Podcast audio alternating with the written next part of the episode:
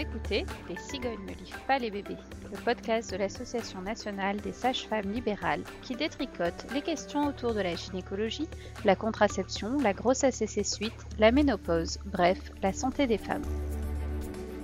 Je suis Émilie Cruvelier, sage-femme libérale, membre du conseil d'administration de la NSFL, et vous me retrouvez à chaque cycle, environ tous les 28 jours, en compagnie de Béatrice Camerer, journaliste, ou de Amélie Mathias, alias 30 Something, blogueuse, pour débunker les idées reçues autour d'un thème avec une invitée, sage-femme libérale également.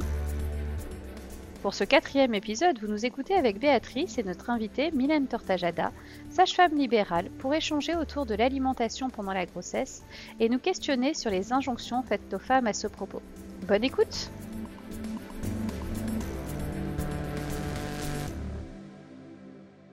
Alors, entre prévention des maladies infectieuses et peur des carences vitaminiques, euh, l'alimentation pendant la grossesse, euh, c'est souvent vécu comme un vrai casse-tête, voire euh, même comme un calvaire. Alors, que manger pour être soi et son futur bébé en bonne santé? Quelles bonnes habitudes alimentaires privilégier? Lesquelles bannir? Que risque-t-on à ne pas suivre les conseils à la lettre? Et surtout, comment faire en sorte que la nourriture reste quand même un plaisir?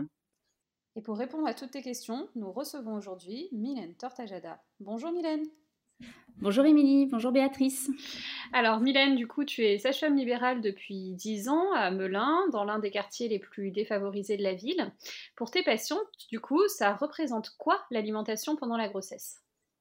Alors déjà, on va dire qu'il y a un peu deux groupes de patientes. Il y a celles qui sont de mon niveau socio-économique, puis toutes les autres qui, pour qui ça représente un vrai challenge de pouvoir remplir son frigo déjà euh, chaque mois parce qu'il y a des difficultés financières. Donc, euh, on va dire qu'il y a le monde des bisounours où il y aurait l'alimentation idéale qu'on pourrait euh, souhaiter pour tout individu. Et puis, il y a la vraie vie qui représente euh, celle de nombreuses patientes. Et donc, euh, c'est parfois un vrai challenge pour pouvoir composer. Puis, il y a un aspect très culturel parce que j'ai la chance d'avoir euh, des patientes qui viennent de plein de pays différents avec des habitudes alimentaires qui sont diamétralement opposées à celles que moi j'ai connue depuis ma plus tendre enfance et que euh, je connais en tant qu'occidentale. Donc, euh, c'est aussi très riche de pouvoir échanger à ce niveau-là et de composer justement entre euh, les recommandations qu'on pourrait faire au cours de la grossesse et puis ce que sont ces femmes avec leur alimentation qu'elles connaissent depuis leur plus jeune âge. Et alors concrètement, euh, quand, elles, euh, euh, quand, quand, elles viennent te voir et que, et que tu leur présentes la manière dont on mange en France quand on est enceinte, elles, te disent, elles te disent quoi?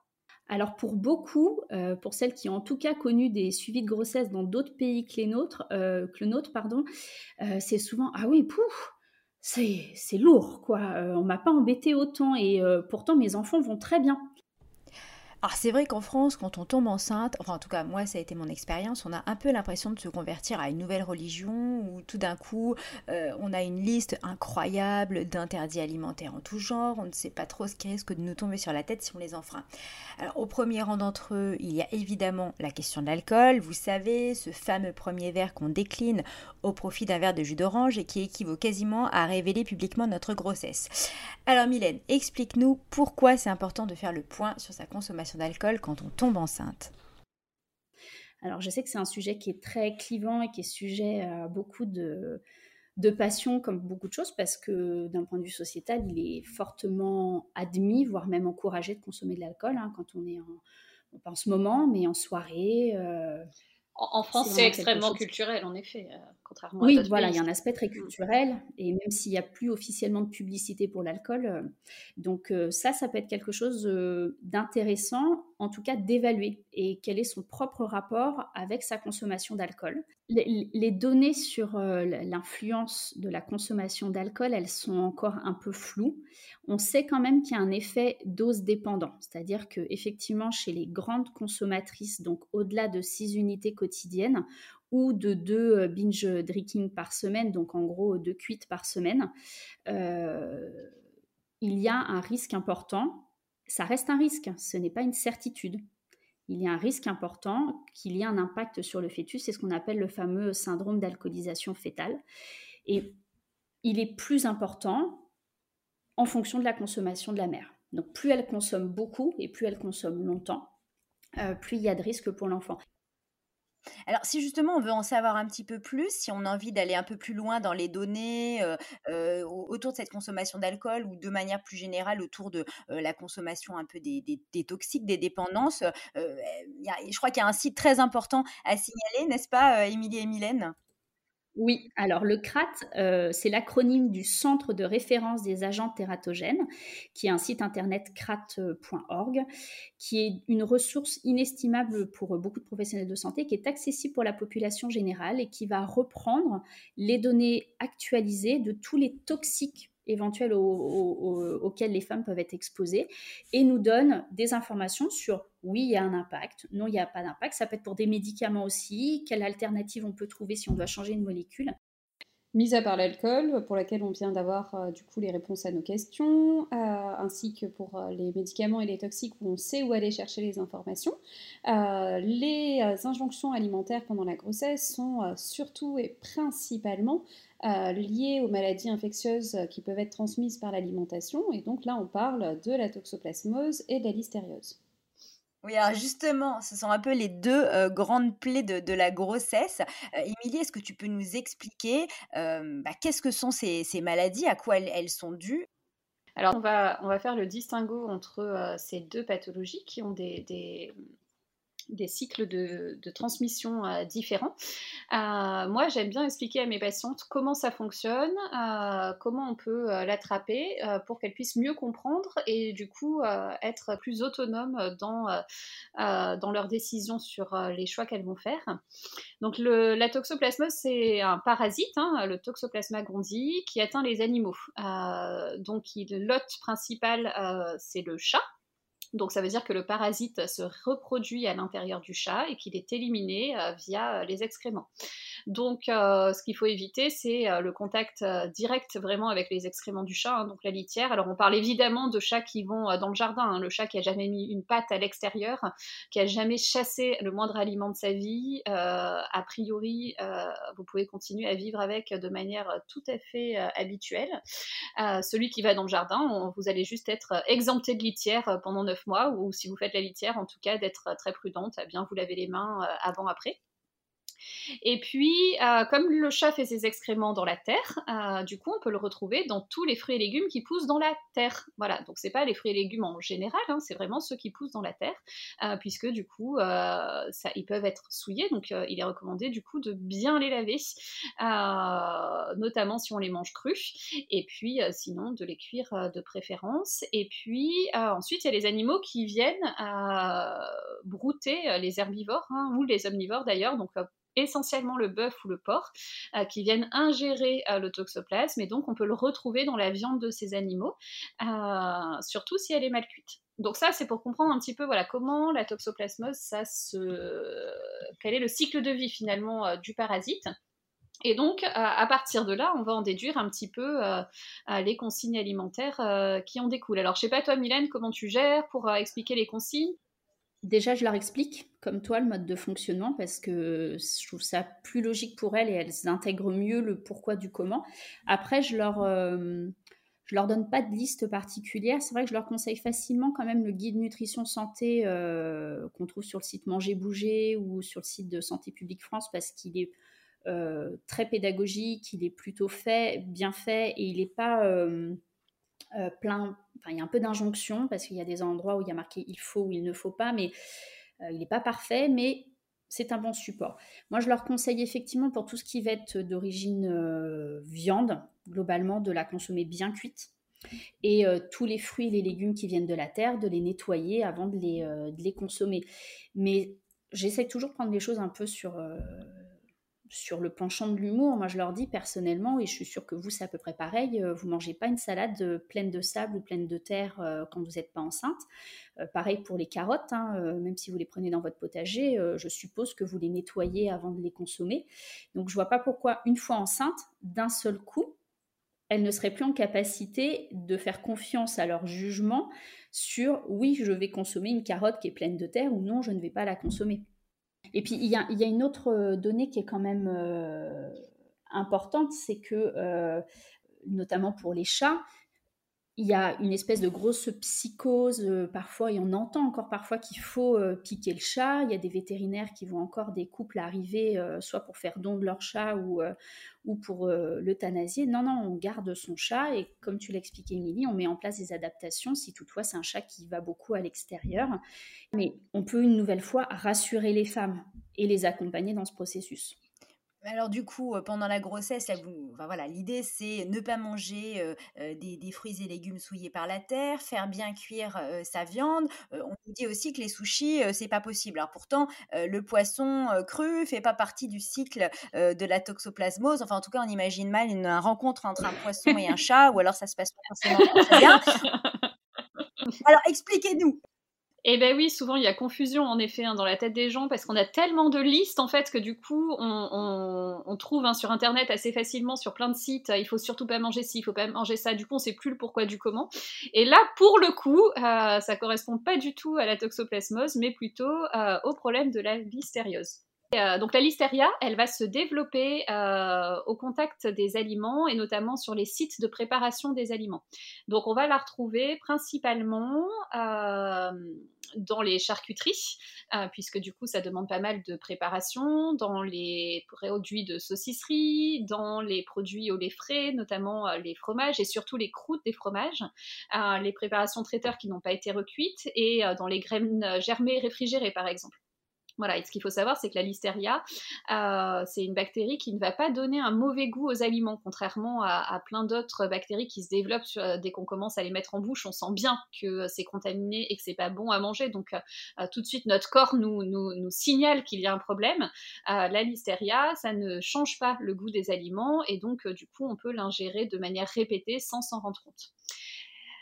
Alors du coup, au niveau de la prévention, qu'est-ce qu'on va recommander? On va recommander donc du coup d'éviter les produits qui vont être fragiles au niveau euh, de la chaîne du froid. Moi, j'explique souvent que le problème, voilà, c'est euh, que la listeria, en plus, ça hum, survit encore à 4 degrés, hein, donc la température du frigo, et surtout, ça se multiplie au-delà. Donc, euh, c'est plus dangereux finalement de manger un sushi ou même juste une petite tartinade avec de la crème fraîche sur un buffet depuis deux heures euh, dans une fête euh, que euh, d'avaler du poisson qui vient tout juste d'être pêché. Voilà, il faut aussi essayer de comprendre comment ça fonctionne pour comprendre quel est le problème. de relativiser quoi. Du coup, c'est quand même un petit peu un, coup à devenir un peu parano des germes, parce qu'on sent bien quand même que quand on dit bien laver ses légumes, bien laver sa salade, il y a toujours un moment donné où on a envie, ou en tout cas on se pose la question, est-ce qu'il faut que j'aille chercher le vinaigre, est-ce qu'il faut que j'aille laisser tremper, enfin bon, on, voit qu'il y a quand même des degrés dans, la, dans la manière d'appliquer finalement ces consignes, on voit bien, pareil encore une fois sur les forums, des femmes se poser la question de savoir jusqu'où, à partir de quand une viande est bien cuite, est-ce qu'il faut qu'elle soit un peu carbonisée ou pas complètement? Est-ce que finalement, euh, Émilie et Mylène, vous avez eu des cas de patientes qui allaient trop loin? Oui, oui, tout à fait. Euh, euh, j'ai déjà eu une, patiente qui lavait ses, légumes à la javel. Or, l'ingestion de javel n'est clairement pas recommandée pour tout être humain et, euh, et même euh, parfois laisser tremper des nuits entières euh, dans des bassines avec du vinaigre blanc et du bicarbonate. Donc je ne suis pas sûre, sûre ensuite même du goût qu'ont dû avoir ces, ces, fruits et ces légumes. Et elle l'avait tout, c'est-à-dire que comme on lui avait dit, pas de fruits, pas de légumes, pas lavés, même les pommes, même les poires, qui donc ne sont absolument pas en contact avec le sol, elle, les, elle les récurait. Donc nettoyer ces fruits et ces légumes qui poussent dans la terre. Et puis on peut aussi encore une fois relativiser puisque euh, en fonction de où on se fournit, dans les très très grandes surfaces, il y a quand même beaucoup de fruits et de légumes qui n'ont jamais vu un millimètre carré de terre de toute euh, leur euh, croissance. Donc cependant, elles ne sont pas forcément au courant de l'origine. Donc nettoyer, c'est rincer à l'eau, les éplucher. Et pour la cuisson de la viande, c'est une viande qui ne doit pas être saignante ou rosée. Elle doit être cuite à cœur. Ça ne sert à rien d'aller la passer au barbecue pour qu'elle soit carbonisée et qu'il y ait une, croûte de, carbone euh, autour. Euh, non, ça n'a aucun bénéfice. C'est peut-être d'ailleurs même pas très bon pour la santé, mais bon, on va pas rentrer dans ce débat. Exactement. la qualité gustative derrière doit pas être euh, géniale non plus.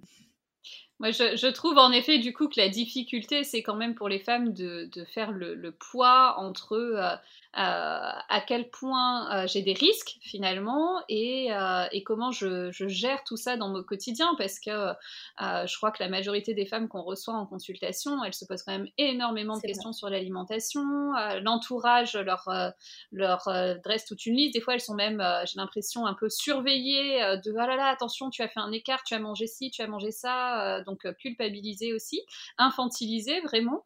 Euh, donc euh, finalement, comment, quels outils tu, peux donner au, couple en général hein, alors déjà, ben, leur expliquer les modes de fonctionnement, de transmission potentielle, comme tu l'as déjà fait, mais aussi leur donner des chiffres en fait sur la réalité des atteintes, parce que c'est bien beau de dire il ne faut pas, il ne faut pas, il vaut mieux, il vaut mieux, mais finalement qu'elles puissent aussi se rendre compte de ce que ça peut potentiellement impliquer et de se dire, OK, comme tu l'as déjà dit tout à l'heure, c'est un risque acceptable pour moi ou non, ce n'est pas un risque acceptable. Euh, on a des données, hein. par exemple pour la toxoplasmose, déjà, euh, tous les 4 ans, 4-5 ans, il y a des enquêtes nationales périnatales et donc entre 97 et 2010, on est passé de 54,3% des femmes qui avaient des sérologies positives au début de leur grossesse à la toxoplasmose, donc qui étaient immunisées, contre 36,7% en 2010. Donc déjà, on sait que naturellement, le toxoplasme circule moins dans la population. Euh, et euh, à l'heure actuelle, on évalue entre 2500 à 3000 femmes qui, au cours de leur grossesse, vont changer de statut par rapport à la toxoplasmose, c'est-à-dire qu'elles étaient négatives et qu'elles ont été en contact au cours de leur grossesse. Ça ne veut pas dire qu'on a 2500 à 3000 bébés qui vont avoir une influence sur le toxoplasme. Euh, il y a un centre de, le Centre national de référence de la toxoplasmose qui, en 2018, a recensé 151 toxoplasmoses congénitales, ça veut dire qu'il y a eu 151 bébés qui ont été touchés par la toxoplasmose. Cependant, sur ces 151 enfants, il y en avait 12 qui étaient symptomatiques à la naissance, c'est-à-dire qui ont présenté des conséquences liées à cette séroconversion à la toxoplasmose. Donc ça peut être des, euh, des problèmes auditifs, des problèmes visuels dans la majorité des situations. Et tous les autres enfants, a priori, n'avaient rien. Alors, il y a aussi eu des conséquences plus importantes pour, euh, pour certains, puisqu'il y a eu euh, une, une, létalité pour une dizaine d'entre eux. Mais il y a certains enfants qui n'ont absolument rien. Alors, ils sont surveillés, bien évidemment, les enfants dans ces situations-là sur leur première année de vie, mais on est sur un risque qui est quand même relatif. Alors bien sûr, quand c'est sur notre bébé, c'est grave, on est bien d'accord, mais c'est quand même sur un, nombre global de naissances qui est aux alentours de 800 000 par an. Ça.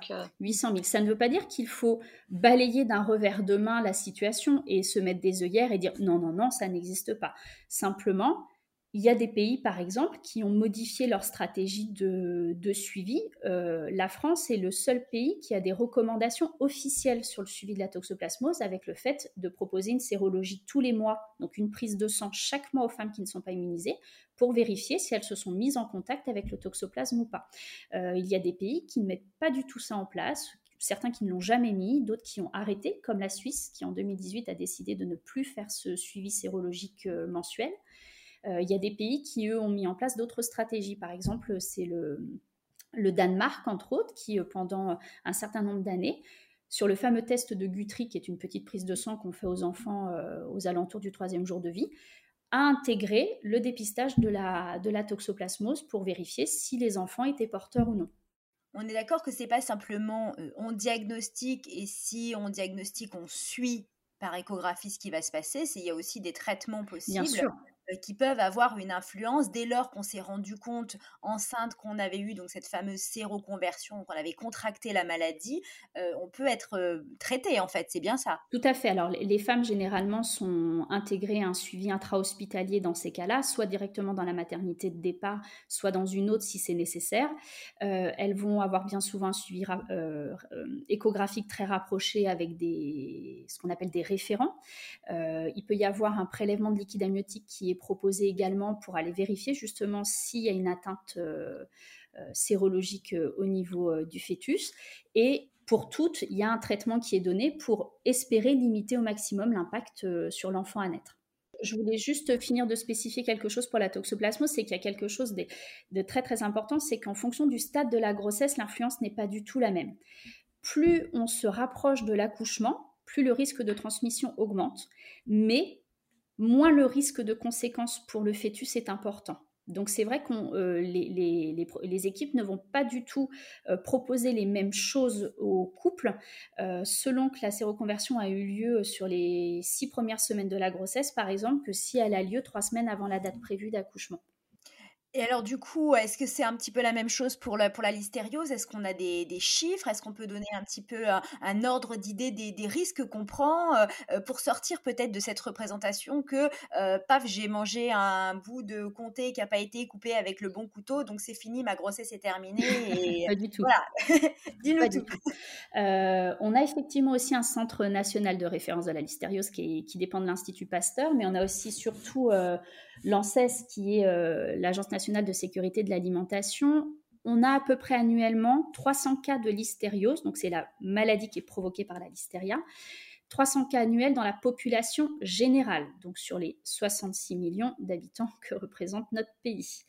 Euh, on a par contre à peu près 30 euh, à 40 cas chez des femmes enceintes qui sont déclarés chaque année. Ensuite, l'impact que ça a, puisque c'est quelque chose qui est extrêmement rare. Effectivement, 300 cas pour 66 millions de personnes, c'est extrêmement rare.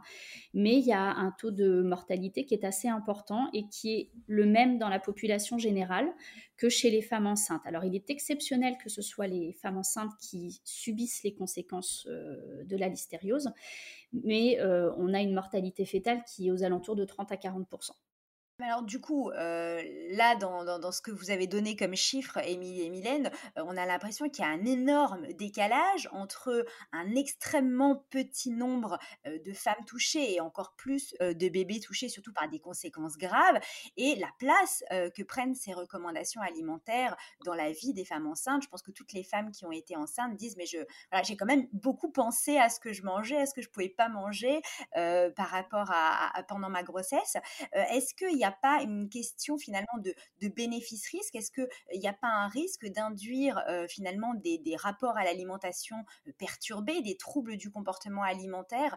Est-ce que vous avez eu des, cas Est-ce que vous avez eu des cas de femmes qui justement sont tombées dans une alimentation, dans un rapport à l'alimentation anormal pas de façon aussi extrême, parfois pour des patientes qui avaient déjà eu des, des antécédents de troubles du comportement alimentaire qui s'étaient stabilisés et ça a été la goutte d'eau qui les a fait rebasculer. Euh, cependant, je pense que ce qui est important, c'est que chaque femme puisse sentir ce qui est le plus important pour elle et ce qui va lui apporter le plus de bien-être au cours de sa grossesse. C'est-à-dire que si effectivement manger un morceau de comté euh, au lait cru, quand bien même elle en a toujours consommé toute sa vie, qu'elle l'a toujours acheté au même endroit, qu'elle n'a jamais eu le moindre problème avec euh, son fournisseur, si d'un seul coup, pour elle, ça génère une inquiétude, un stress trop important, est-ce que vraiment il y a un bénéfice à aller manger euh, ce morceau de comté?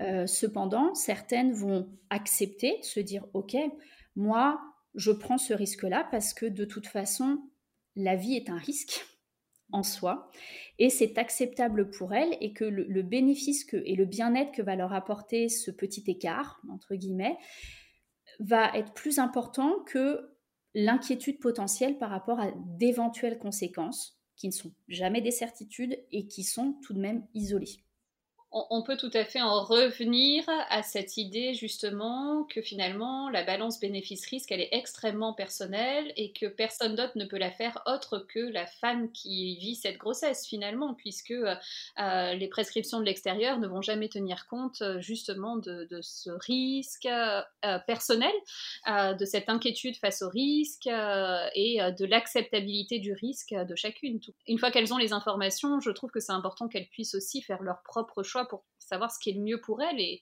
et, et, les laisser être le plus autonome possible finalement. Justement, est-ce que c'est pas là où c'est vraiment euh, difficile? Parce que finalement, euh, vous dites euh, faire ce qui est le mieux pour elles, mais en, réalité, beaucoup de femmes pensent à ce qui est le mieux pour leur enfant. Moi, j'ai le sentiment, en tout cas, j'ai eu le sentiment qu'il y avait des, pas mal de femmes qui vivaient ça comme ça, que aller jusqu'au bout de ces prescriptions alimentaires, les, suivre le plus possible à la lettre, c'était déjà une manière de dire qu'on était une bonne mère, qu'on faisait tout ce qui était possible. c'est là où je trouve qu'il est extrêmement difficile de mettre le curseur et se dire, ben oui, enfin, j'ai quand même aussi le droit de préserver un équilibre de vie, j'ai peut-être aussi le droit de pas être dans une espèce de terreur dans mon rapport à la nourriture, parce que c'est peut-être aussi ça, être un parent équilibré, épanoui, mais qui avait quand même derrière cette idée que si on ne réussissait pas à tout prix à contourner ce risque, à protéger son enfant de ces risques liés à l'alimentation, bah, c'est que finalement on a été défaillant quelque part dans sa, dans sa parentalité. Encore une fois, est-ce que ça c'est des choses que vous entendez même en filigrane de la part de, vos patientes? Et comment est-ce que vous pouvez y répondre? Qu'est-ce qu'on peut leur dire? On entend souvent, mais pas forcément dites de manière aussi distincte, mais euh, en filigrane maintenant, comme tu dis, qu'elles euh, ont le, sentiment de le faire pour leur bébé. Euh, d'ailleurs, souvent l'entourage ou la société en général hein, leur dit oui, mais c'est pour le bébé, c'est pour son bien. donc on, sous-entend derrière, hein, en effet, si tu ne le fais pas, c'est que tu ne te préoccupes pas suffisamment de ton bébé, donc tu n'es déjà pas une bonne mère avant même que l'enfant soit né. Hein. C'est difficile. Elles se sentent vraiment responsables puisque c'est elles qui le portent. Et d'ailleurs, pour certaines, la responsabilité est lourde et, elles ont hâte que la grossesse se termine pour que ce poids ne repose plus sur leurs sœurs épaules. De toute façon, le, tous ces risques, euh, c'est le, gros challenge de la parentalité finalement. Hein. Ça, ça, perdure euh, même, euh, même après dans toutes les décisions en tant que parent qu'on est amené à prendre. et je trouve que c'est important de justement peut-être par ce biais-là, dès le départ, d'aborder toutes ces notions un peu d'empowerment, de, renforcement du sentiment de compétence parentale. Et ça, je pense que ça se fait avec euh, des consultations adaptées, un suivi. Et c'est certain qu'en faisant des consultations euh, médicales de 10-15 minutes, euh, on n'est pas en capacité d'aborder ça auprès des femmes. Et que ça nécessite des consultations qui permettent de prendre ce temps-là et surtout qui permettent le dialogue finalement, puisque si on fait que remettre une liste euh, de, prescriptions et d'interdits et d'autorisés, forcément, on va renforcer ce sentiment-là que si elle ne suit pas la liste, euh, elle n'est pas une bonne mère. Alors que si on est dans le dialogue, l'écoute des peurs, des inquiétudes, euh, justement d'aider la femme à trouver son juste milieu et qu'elle se sente bien dans ses baskets avec cette décision, ça sera plus facile pour elle du coup de la porter dans son quotidien. Alors pour l'instant, on a parlé des restrictions liées à la prévention donc de la toxoplasmose et de la listériose. On a parlé de la stratégie euh, zéro alcool, mais ce ne sont pas les seuls conseils alimentaires qu'on donne aux femmes enceintes. Euh, par exemple, euh, le café est aussi vu d'un assez mauvais œil, hein, comme bon, ça fait partie aussi des habitudes quotidiennes. Alors est-ce qu'il faut le supprimer le temps de la grossesse? Pas du tout. Euh, on a encore de super données grâce, euh, grâce au CRAT, euh, où effectivement une, consommation qui est modérée, donc de l'ordre de 3 tasses de café par jour, peut parfaitement être compatible avec l'état de grossesse. il a été constaté qu'il y a une possible influence sur le rythme cardiaque fœtal euh, au-delà de 6, euh, enfin pour une forte consommation en fait, donc qui correspond à 6 tasses de café par jour, ou l'équivalent d'un litre et demi de soda type euh, cola. Oui, parce qu'il ne faut pas les oublier. Hein. Finalement, on voit le café, mais la caféine est aussi présente et pas de manière négligeable dans mmh. d'autres. le thé, lui, en contient beaucoup moins à même volume. Il y a trois fois moins de caféine dans une tasse de thé que dans une tasse de café. Alors, je continue ma liste hein, des aliments un petit peu diabolisés pendant la grossesse. On, parle de la consommation des produits à base de soja qui pourraient être des perturbateurs endocriniens. On parle des poissons gras qui pourraient accumuler dans leur chair bah, des métaux lourds comme le plomb. là encore, qu'est-ce qu'il faut en penser? En fait, tout dépend du niveau de consommation. C'est-à-dire qu'il y, a une différence entre je consomme matin, midi et soir du poisson dit chasseur, entre guillemets, euh, où là, effectivement, je vais probablement avoir une influence euh, dans mon organisme de une fois tous les 15 jours parce que c'est dans l'habitude. Euh, un vendredi sur deux, on mange du thon, par exemple, ou ponctuellement du soja. tout est une question en fait d'équilibre alimentaire. On en revient toujours à la même, à la même chose. Si ça fait partie d'une alimentation qui est diversifiée et que ça reste ponctuel, elles peuvent consommer euh, ce type de choses. Mais effectivement, manger du foie matin, midi et soir, probablement c'est que notre organisme le réclame, donc il y a peut-être une carence qui mérite d'être euh, contrôlée, euh, et c'est pas l'idéal pour l'organisme. Mais si c'est ponctuel et que ça fait partie d'un bon équilibre alimentaire, il n'y a pas de souci. Alors là, je rebondis sur ce que tu dis. Si on en a besoin, c'est que notre, notre organisme le réclame. Est-ce que ça veut dire qu'il faut euh, déculpabiliser les femmes enceintes sur les envies diverses et variées qu'elles pourraient ressentir? Moi, je me souviens de, mon craquage sur les, les cornichons. Enfin, je ne sais pas ce qui m'était arrivé. Est-ce qu'on peut leur dire oui, c'est ton corps qui le réclame? Oui, effectivement, euh, les, besoins métaboliques et, les, et aussi, surtout parfois, ce qui nous fait du bien, c'est-à-dire qu'il y a des femmes qui expérimentent des, gros désagréments euh, physiques avec euh, certaines des nausées, des vomissements très violents, ben, elles font ce qu'elles peuvent, quoi, ces femmes-là, pour pouvoir s'alimenter aussi. Et parfois, il y a un seul type euh, ou un seul profil d'aliment qui va leur convenir pendant un certain temps. Bah, il vaut peut-être mieux qu'elles ne mangent peut-être que ça, et au moins elles ont des apports caloriques, elles ont des apports euh, quotidiens, plutôt que de ne plus s'alimenter du tout. Donc oui, on craque tous, mais même quand on n'est pas enceinte. Et puis de manière générale, on peut aussi remettre en question qu'est-ce que ça veut dire craquer finalement. Euh, euh, voilà, est-ce que c'est si grave que ça euh, de manger un petit peu de chocolat de temps en temps pour vous faire rire? Moi, je dis souvent à ma fille cadette que, qui adore le chocolat qu'en fait, elle adorait déjà le chocolat quand elle était dans mon ventre parce qu'elle me réclamait d'en manger euh, in utero, alors que moi-même, je ne suis pas spécialement une grande fan de chocolat à la base, donc ça la fait toujours très très rire. Et, et de manière autre, on peut aussi se dire que souvent les goûts peuvent changer aussi pendant la grossesse, comme tout au long de la vie, mais on le voit plus pendant la grossesse parce que c'est sur un temps beaucoup plus court. Euh, et des aliments qu'on adorait, on peut se mettre à ne plus les supporter du tout, euh, ou au contraire d'autres choses qui nous aient jamais envie. Là, d'un coup, on a très très envie d'en manger. Euh, et certainement qu'on peut aussi, quand on parle de rééquilibrage alimentaire, faire confiance un peu plus à son corps et à ses envies. Alors des fois, c'est des choses qu'il faut complètement réapprendre, hein, puisque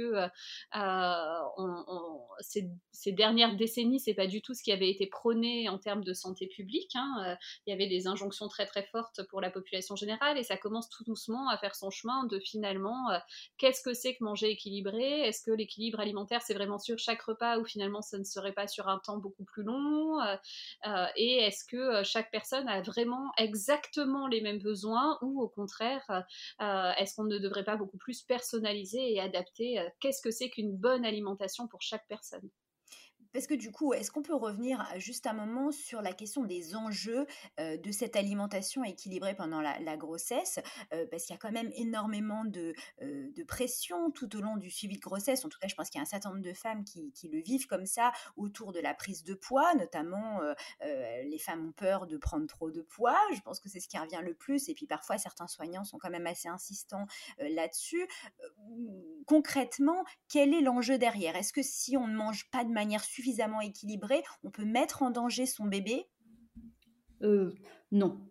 Euh, je mets cependant de côté les, femmes qui ont peut-être déjà avant leur grossesse des troubles du comportement alimentaire et qui sont peut-être en dénutrition, en état de dénutrition, donc c'est une situation médicale spécifique et qui mérite d'être accompagnée par euh, des professionnels dédiés, notamment des, nutritionnistes qui vont faire en sorte que les femmes aient des apports qui correspondent à leurs besoins.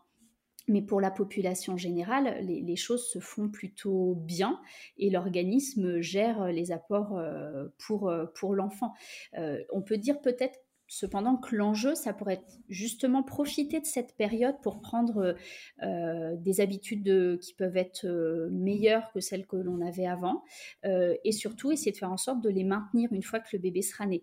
Mais il y a quand même une quelque chose à noter, c'est que s'il n'y a que la femme dans la famille qui est attentive à son alimentation pendant la période de la grossesse et que les autres membres du foyer, eux, maintiennent les habitudes qui étaient là en place euh, avant, il est peu probable qu'elle réussisse à, elle, maintenir tout ce qu'elle a établi une fois que son bébé sera né. On a bien compris qu'il était important de viser autant que possible pendant la grossesse une alimentation équilibrée. et finalement, est-ce que cette alimentation équilibrée, ça suffit à couvrir tous les besoins nutritionnels d'une grossesse, tous les besoins nutritionnels d'un fœtus, en particulier en termes de vitamines et d'oligo-éléments? Là encore, il y a une offre en pharmacie, même parfois en supermarché, en complément alimentaire étiquetés spécial femme enceinte, on a l'impression qu'ils sont indispensables. Euh, Mylène, qu'est-ce que tu peux nous dire là-dessus? Alors, chez le fœtus, euh, ça va bien se passer. Par contre, effectivement, chez la femme, parfois, il y a des carences qui peuvent être euh, présentes. Et une carence, ça s'évalue par des analyses sanguines. Donc, on prend en compte les résultats de ces analyses sanguines et aussi la façon dont la femme tolère potentiellement cette carence, puisque je pense euh, aux supplémentations en fer qui peuvent être justifiées dans certains cas d'anémie, mais naturellement, il y a une baisse euh, physiologique des taux d'hémoglobine pendant la grossesse pour la très très grande majorité des femmes et qui, bien évidemment, peut être parfois majoré en fonction du, profil alimentaire de la femme, mais c'est aussi physiologique pendant la grossesse. Et un traitement de supplémentation en fer peut apporter des désagréments aux femmes, notamment des troubles du transit qui peuvent être très très mal tolérés par certaines. Donc notre rôle à nous, c'est d'aller toujours évaluer cette balance bénéfice-risque et de se dire, OK, si je prescris euh, une supplémentation en fer à cette patiente, est-ce que je suis vraiment assurée que le bénéfice que ça va lui apporter va être suffisamment supérieur aux éventuels désagréments. Pour la santé de la mère, c'est rare euh, qu'il y ait vraiment une, influence sur son état de santé. Il y a quand même parfois des femmes qui ont des anémies très très sévères et qui nécessitent des prises en charge spécifiques avec des perfusions en fer. Mais on est sur des situations isolées. Euh, souvent, quand elles ont des anémies qu'elles tolèrent pas très bien, elles vont avoir des palpitations, elles vont très vite se sentir essoufflées aux efforts. Euh, pour certaines, ça va majorer ou euh, provoquer une fatigue très très intense. Donc c'est en fonction de ce que la femme va nous décrire où on peut se dire, ok, peut-être qu'elle ne tolère pas si bien euh, son taux, et de lui expliquer ce que ça peut lui apporter et d'évaluer avec elle si une supplémentation est, vraiment indiquée. Mais globalement, ce qu'on va trouver dans le commerce avec les grands complexes vitaminiques euh, ne sont pas justifiés. Donc, pas d'automédication. Ça, c'est le, message qu'on pourrait euh, retenir finalement de tout ça. Peut-être aussi parce qu'il y aurait des risques euh, finalement de se surdoser dans certaines oui, vitamines. Tout à fait. Possible? Il peut y avoir, mais même dans la population générale en fait, hein, euh, quand on a des apports alimentaires qui sont suffisants, on a les apports en vitamines. Et l'autre aspect aussi, c'est que certains seuils qui ont été fixés sur est-ce qu'il y a une carence, est-ce qu'il n'y a pas une carence, euh, finalement, euh, sont pas si fiables que ça ou non. Il n'a pas été démontré que c'est quelque chose de performant.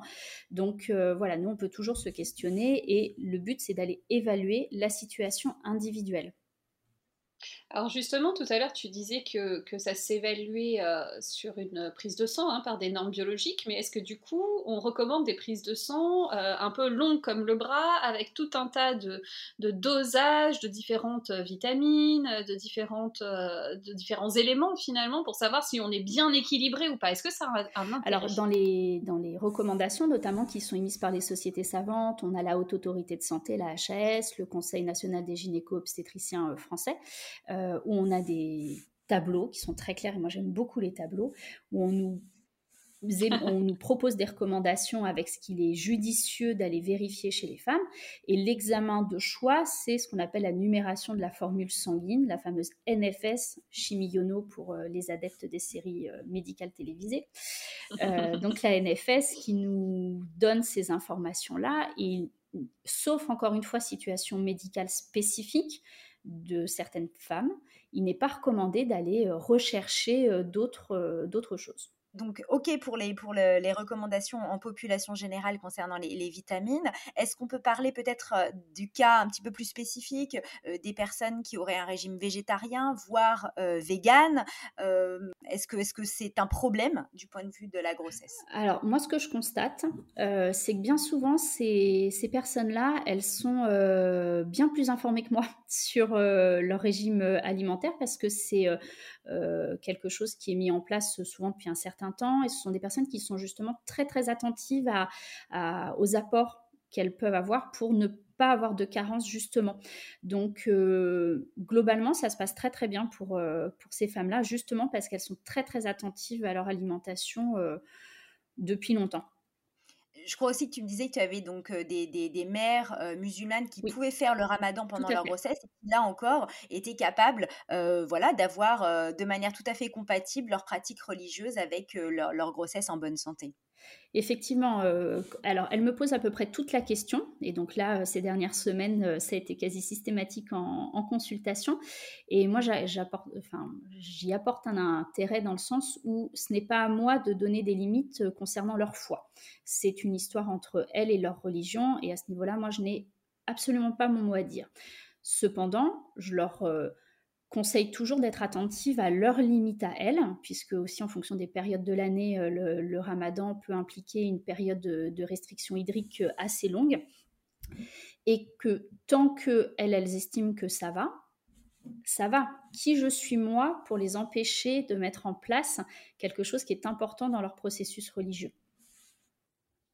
Oui, donc finalement, tu adoptes le même type de posture qu'avec le reste des, conseils alimentaires. Écoutez votre corps, écoutez vos besoins.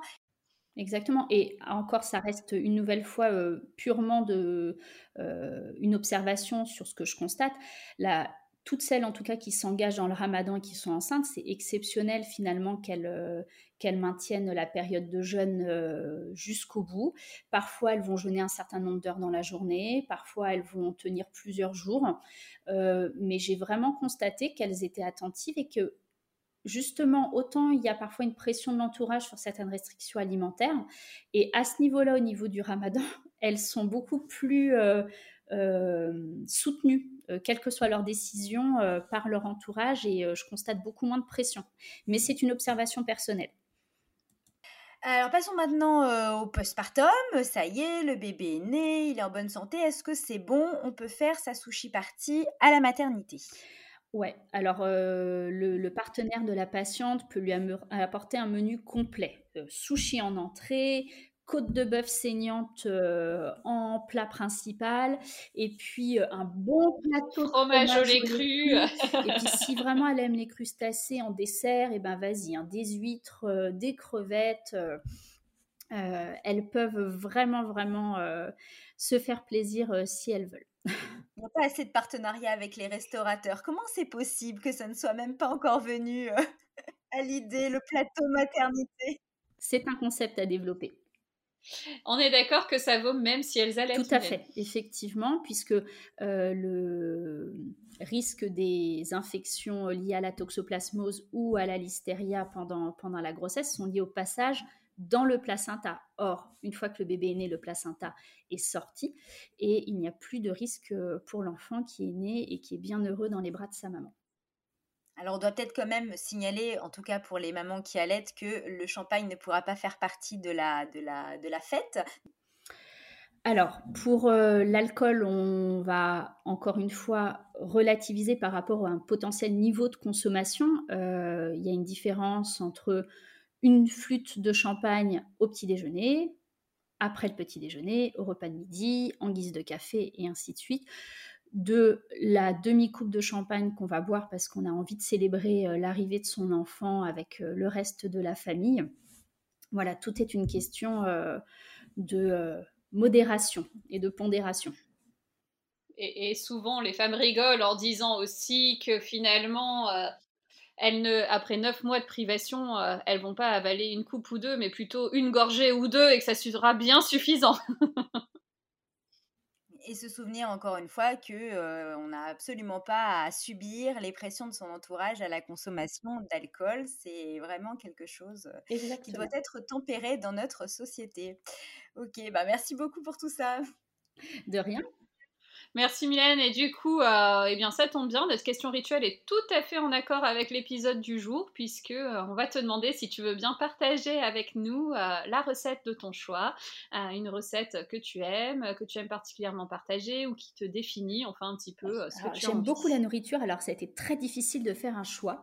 j'ai choisi un gâteau au chocolat qui s'appelle le fondant de Nathalie, tout simplement. C'est un gâteau que j'ai découvert pendant mes études de sage-femme et c'était un peu un rituel avec avec euh, toutes les personnes avec lesquelles je vivais à cette, euh, à cette époque. On préparait ce gâteau qui est un gâteau euh, très très riche en chocolat et très très fondant et on le faisait tellement peu cuire qu'on n'avait pas d'autre solution que de le, le, manger à même le plat à la cuillère. Donc c'est pas du tout du tout à faire à l'heure actuelle avec le Covid. Hein. je mets ça de côté. mais voilà, c'est un, un, gâteau que j'apprécie beaucoup et c'est toujours un peu mon, mon standard de dessert au chocolat un espèce de gâteau doudou euh, réconfortant. Bah, merci beaucoup, euh, Mylène. Eh bien, merci. Merci à vous, les filles.